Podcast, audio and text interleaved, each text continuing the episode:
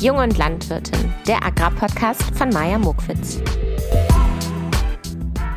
Hallo, ihr lieben Menschen und wie schön, dass ihr wieder mit dabei seid.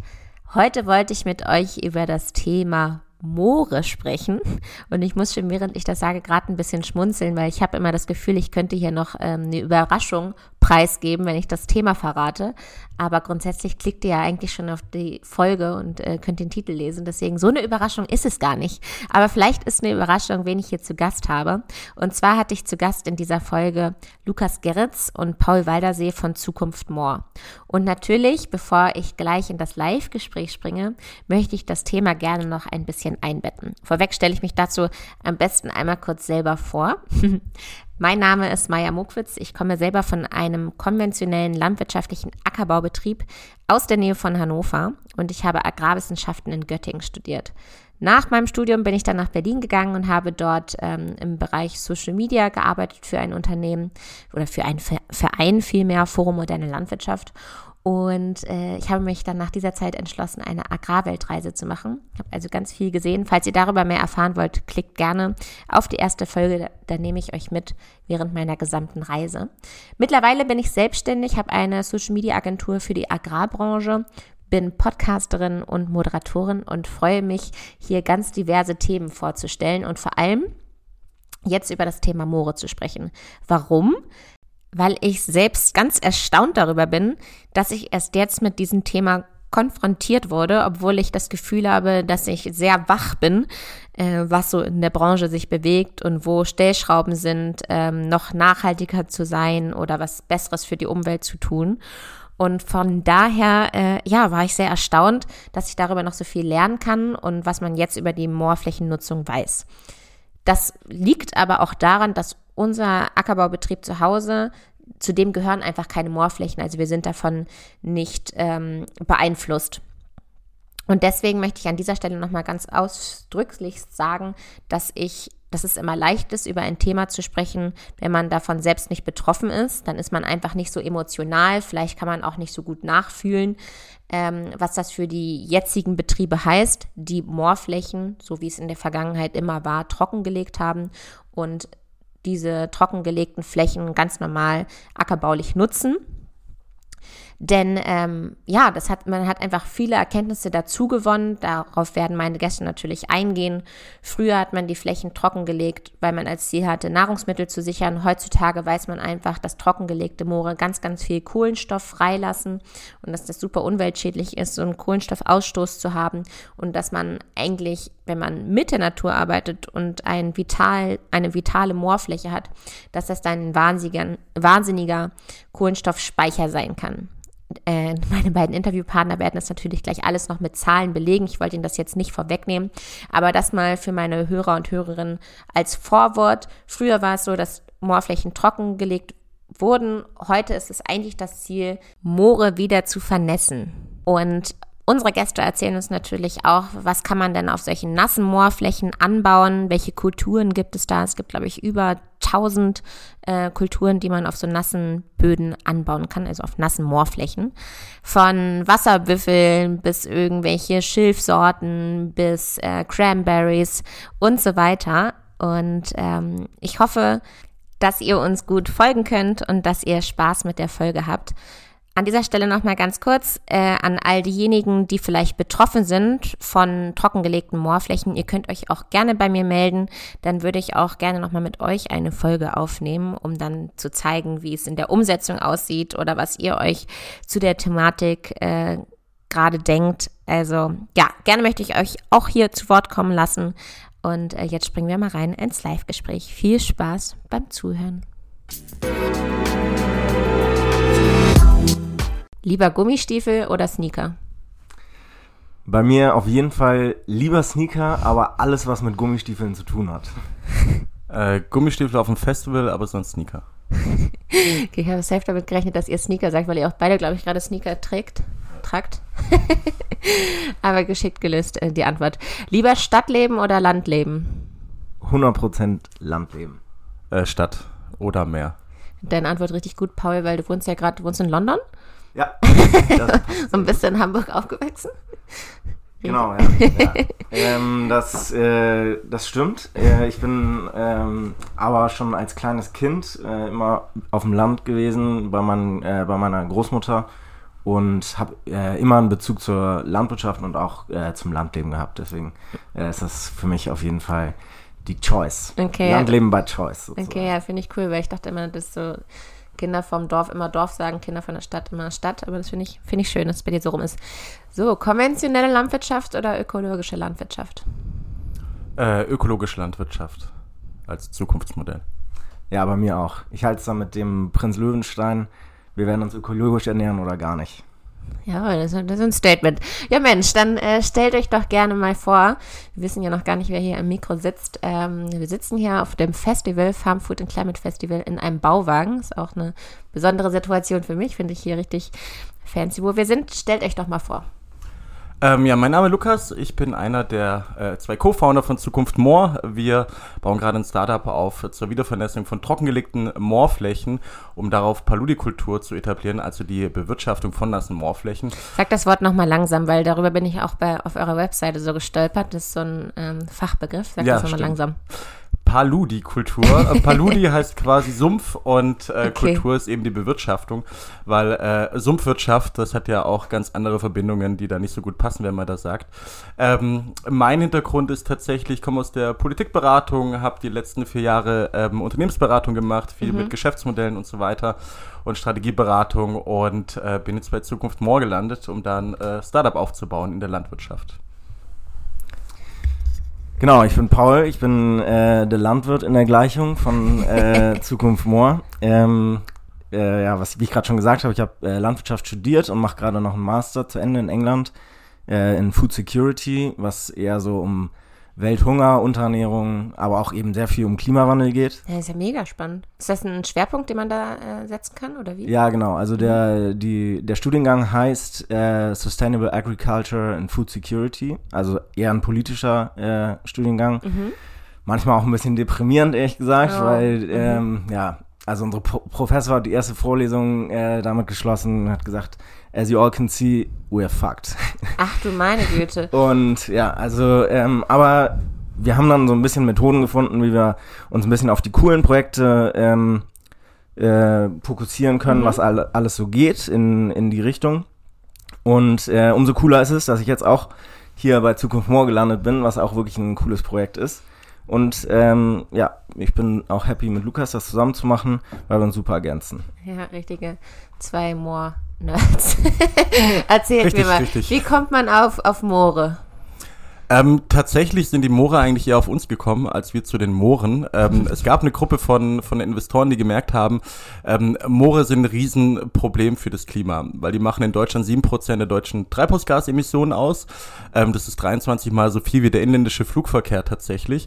Und wow. ähm, wir hatten ja die ganze, oder wir hatten die letzten Jahre, kann man sagen, so Save the Ocean Bewegung, wir hatten die Save the Forest Bewegung und eigentlich muss es jetzt die Save the Moore Bewegung geben, denn mhm. Moorschutz ist am Ende Klimaschutz.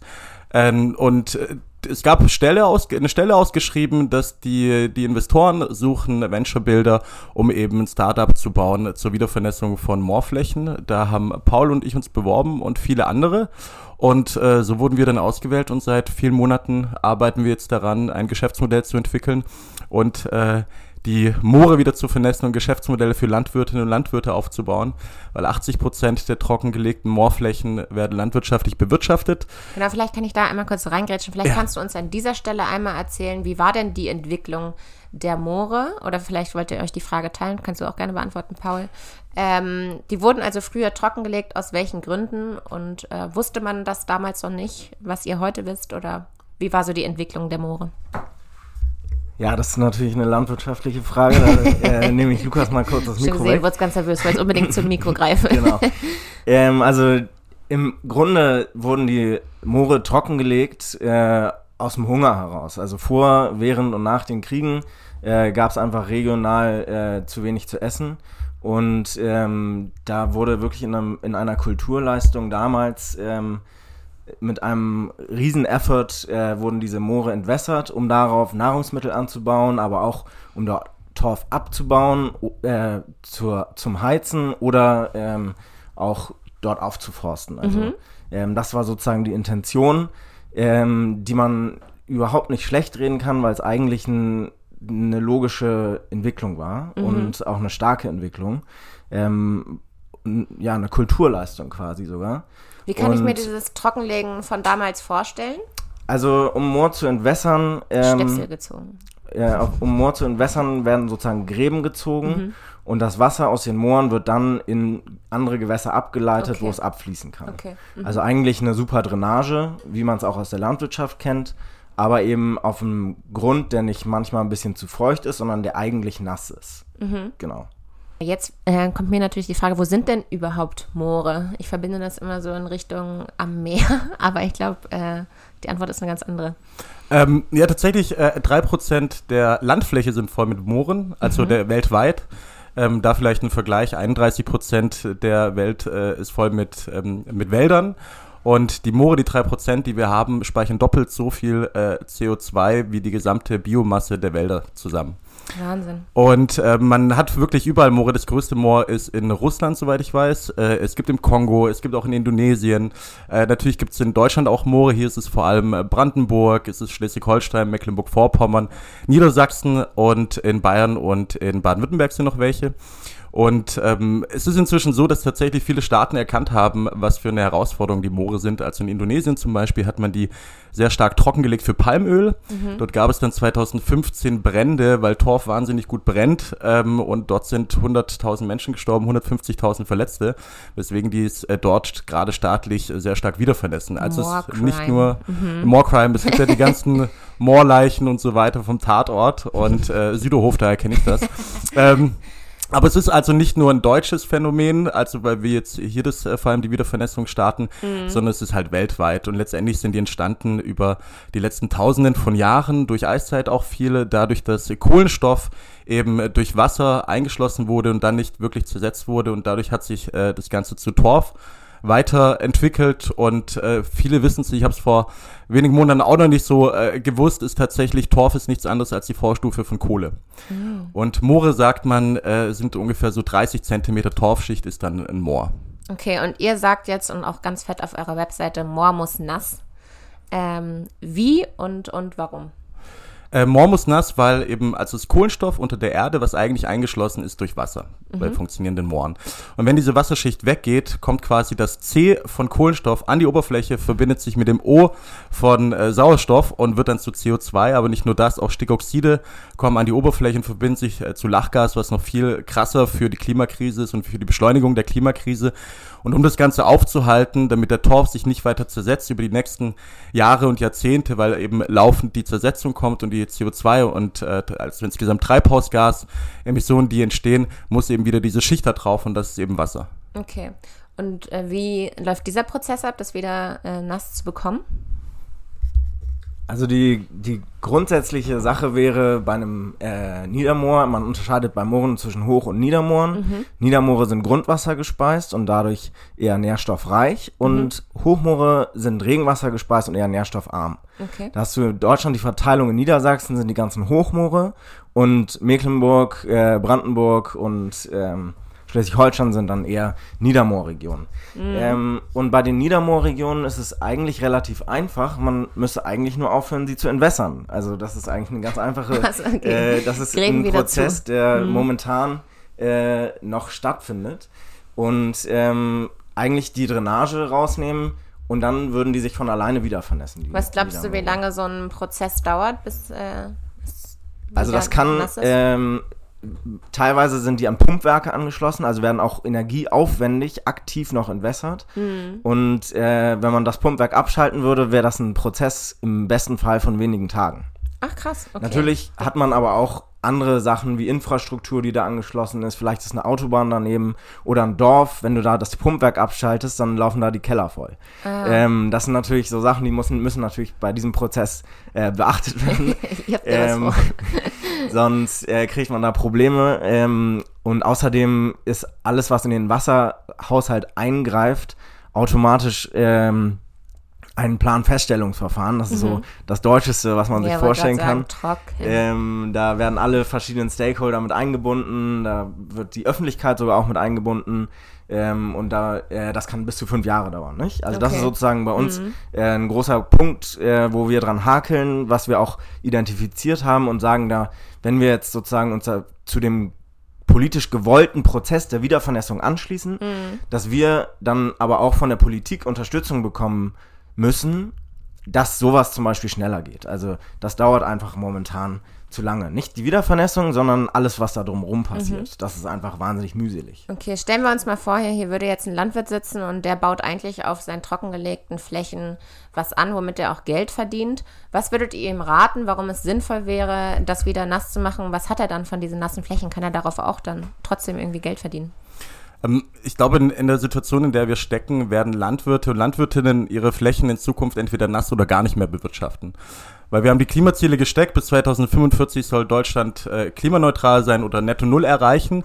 Und der Anteil von Moorböden in Deutschland wird halt immer heftiger. Also in Mecklenburg-Vorpommern sind inzwischen 36 Prozent der Treibhausgasemissionen kommen aus trockengelegten Moorböden.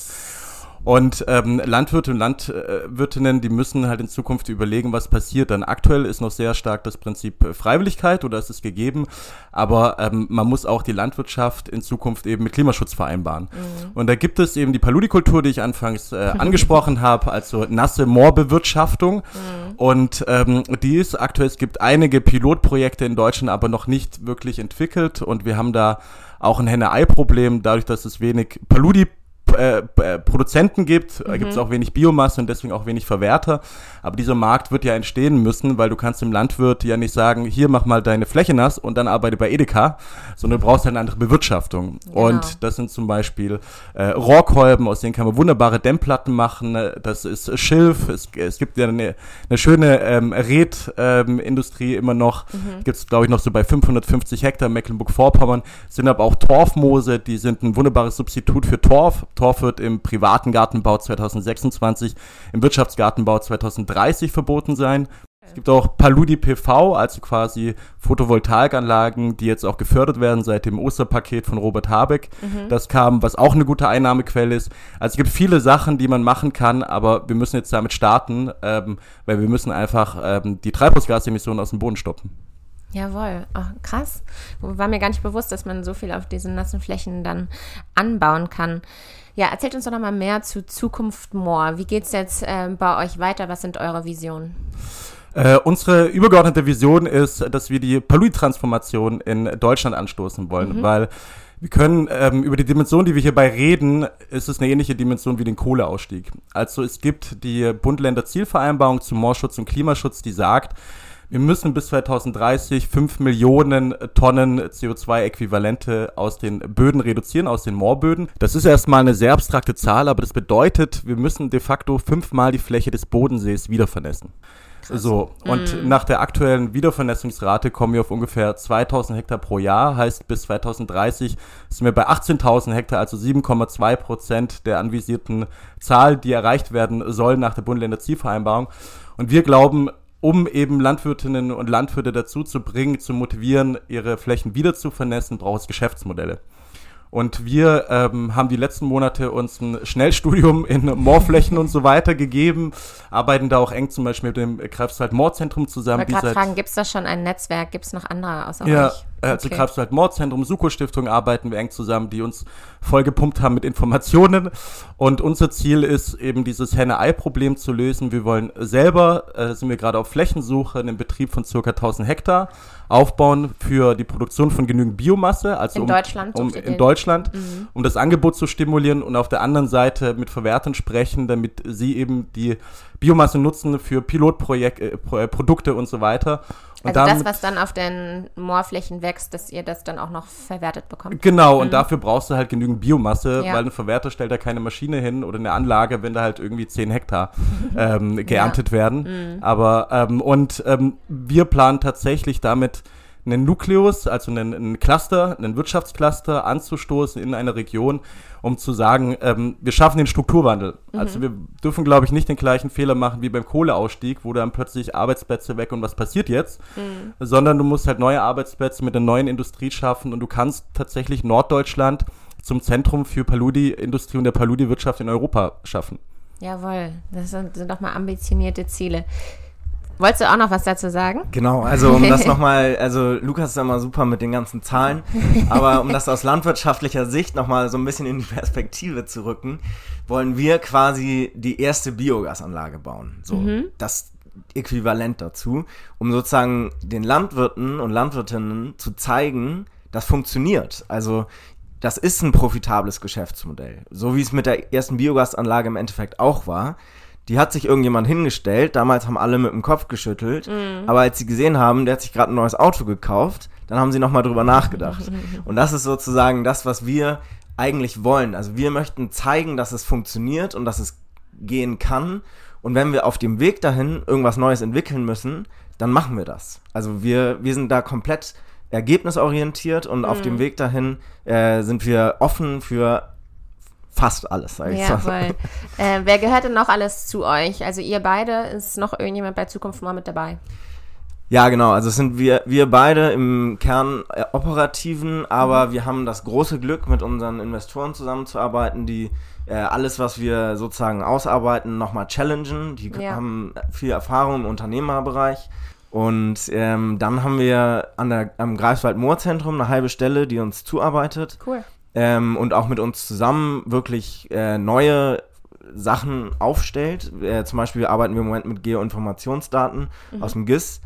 Und äh, da haben wir einen, äh, einen richtig coolen ähm, Mitarbeiter, Moritz, äh, der, der wirklich äh, auf Zack ist, was Moore angeht und uns auch immer wieder zeigt sozusagen, so das ist jetzt ein bisschen illusorisch oder das machen wir jetzt so und äh, das ist cool mit dem zusammenzuarbeiten, weil er auch wirklich einfach wahnsinnig viel weiß. Jawohl, okay, ich merke, es sind also einige doch noch bei euch involviert. Genau, ja? eine Person haben wir noch und zwar äh, haben wir jetzt gerade seit diesem äh, Monat äh, Josi mit dabei und Josi macht bei uns die Social Media Kommunikation Sehr und wichtig. unseren Instagram Account und unseren LinkedIn Account.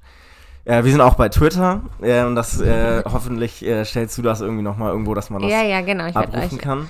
Ja. Ähm, und ähm, da wollen wir natürlich auf der einen Seite informieren, aber auch äh, ein bisschen entertainen, weil wir das Moor auch so ein bisschen aus der Gruselecke rausholen wollen. Nicht? Mhm. Wir wollen sozusagen zeigen, was das Moor alles drauf hat. Also da gibt es ja über 1000 Pflanzen, die im Moor wachsen. Mhm. Äh, und da kann man echt coole Sachen mitmachen. Und ähm, das wollen wir auch so ein bisschen ja, bisschen rüberbringen dann auf, dem kan auf den Kanälen. Jawohl. Vielleicht wollt ihr jetzt noch einmal sagen, wie eure Webseite heißt und wie man euch dann finden kann www.zukunftmore.de. also recht, recht, recht simpel kann man uns da recht äh, gut äh, finden. Äh, der Name, der ist wirklich auch sehr gut. Wir waren jetzt vor ein paar Monaten beim Landvolk Niedersachsen, die hatten eine Veranstaltung, die hieß Zukunft Moor. Und danach haben uns laute Leute gefolgt auf Twitter und so. Und am Anfang dachte ich, ja geil, die finden uns cool. Aber dann meinte äh, ein Freund von mir, wahrscheinlich wegen der Veranstaltung, ja. Äh, also wir haben ganz gut Glück mit dem Namen.